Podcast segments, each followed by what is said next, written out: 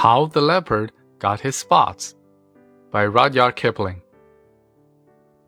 In the days when everybody started fair, best beloved, the leopard lived in a place called the high veld.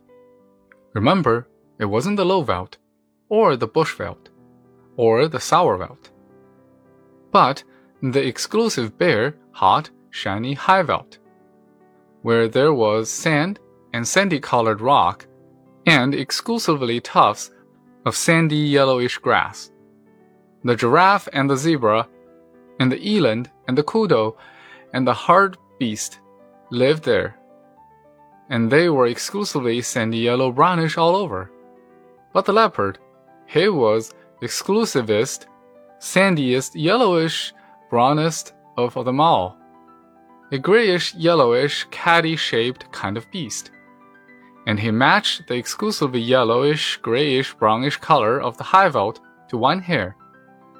This was very bad for the giraffes and the zebras and the rest of them, for he would lie down by an exclusively yellowish, grayish, brownish stone or clump of grass, and when the giraffe or the zebra, or the eland or the kudu, or the bushbuck or the bonte buck come by, he would surprise them out of their jumpsome lives. He would indeed. And also, there was an Ethiopian with bows and arrows, an exclusively grayish, brownish, yellowish man he was then, who lived on the high veld with the leopard, and the two used to hunt together. The Ethiopians with his bows and arrows, and the leopards exclusively with his teeth and claws, till the giraffe and the eland and the kudu and the quagga and all the rest of them didn't know which way to jump. Best beloved, they didn't indeed. After a long time, things lived for ever so long in those days. They learned to avoid anything that looked like a leopard or an Ethiopian. And bit by bit, the giraffe began it. Because his legs were the longest, they went away from the high veld. They scuttled for days and days and days till they came to a great forest exclusively full of trees and bushes and stripy, speckly, patchy, blotchy shadows. And there they hid. And after another long time, what with standing half in the shade and half out of it, and what with the slippery, sleety shadow of the trees falling on them, the giraffe grew blotchy, and the zebra grew stripy, and the eland and the kudu grew darker with little wavy gray lines on their backs like barks on a tree trunk. And so, though you could hear them and smell them, you could very seldomly see them.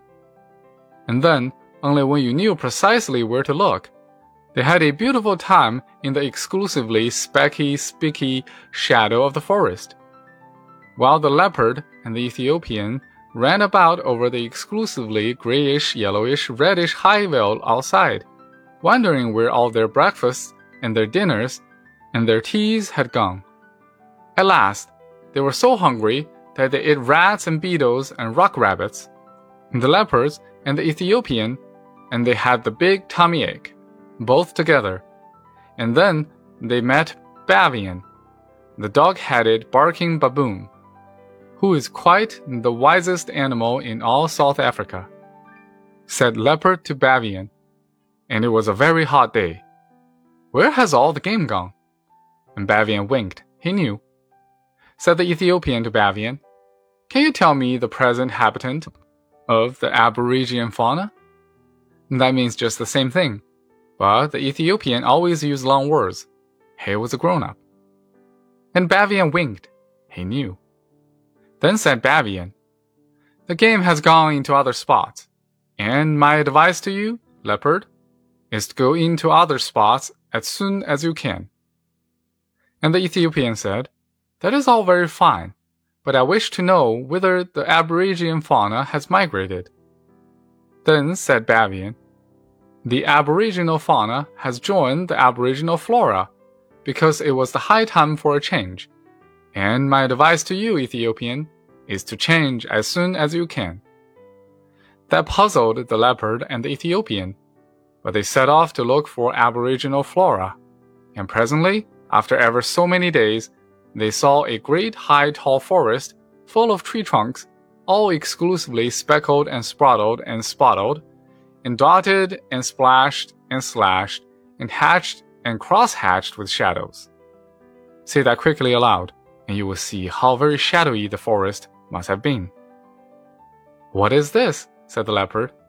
That is so exclusively dark, and yet so full of little pieces of light. I don't know, said the Ethiopian, but it ought to be aboriginal flora. I can smell giraffe, and I can hear giraffe, but I can't see giraffe. That's curious, said the leopard. I suppose it is because we have just come in out from the sunshine. I can smell zebra, I can hear zebra, but I can't see zebra. Wait a bit, said the Ethiopian. It's a long time since we hunted them. Perhaps we've forgotten what they were like. Fiddle, said the leopard. I remember them perfectly on the Highveld, especially their marrow bones. Giraffe is about 17 feet tall, of exclusively fulvous golden yellow from head to heel, and zebra is about four and a half feet tall, and of exclusively gray fawn color from head to heel. Hmm, said the Ethiopian, looking into the speckly, speaky shadows of the aboriginal flora forest. Then they ought to show up in this dark place like a ripe banana in a smokehouse. But they didn't. The leopard and the Ethiopian hunted all day, and though they could smell them and hear them, they never saw one of them. For goodness sake, said the leopard at tea time, let us wait till it get dark. This daylight hunting is a perfect scandal. So they waited till dark, and then the leopard heard something breathing sniffly in the starlight that fell all stripy through the branches. And he jumped at the noise, and it smelt like a zebra, and it felt like a zebra, and when he knocked it down, it kicked like a zebra. But he couldn't see it. So he said, Be quiet, oh, you person without any form. I am going to sit on you till morning because there's something about you that I don't understand.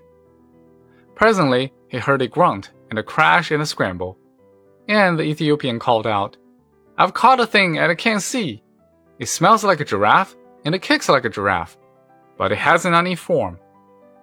Don't you trust it, said the leopard. Sit on its head till the morning, same as me. They haven't any form, any of them. The end of part one.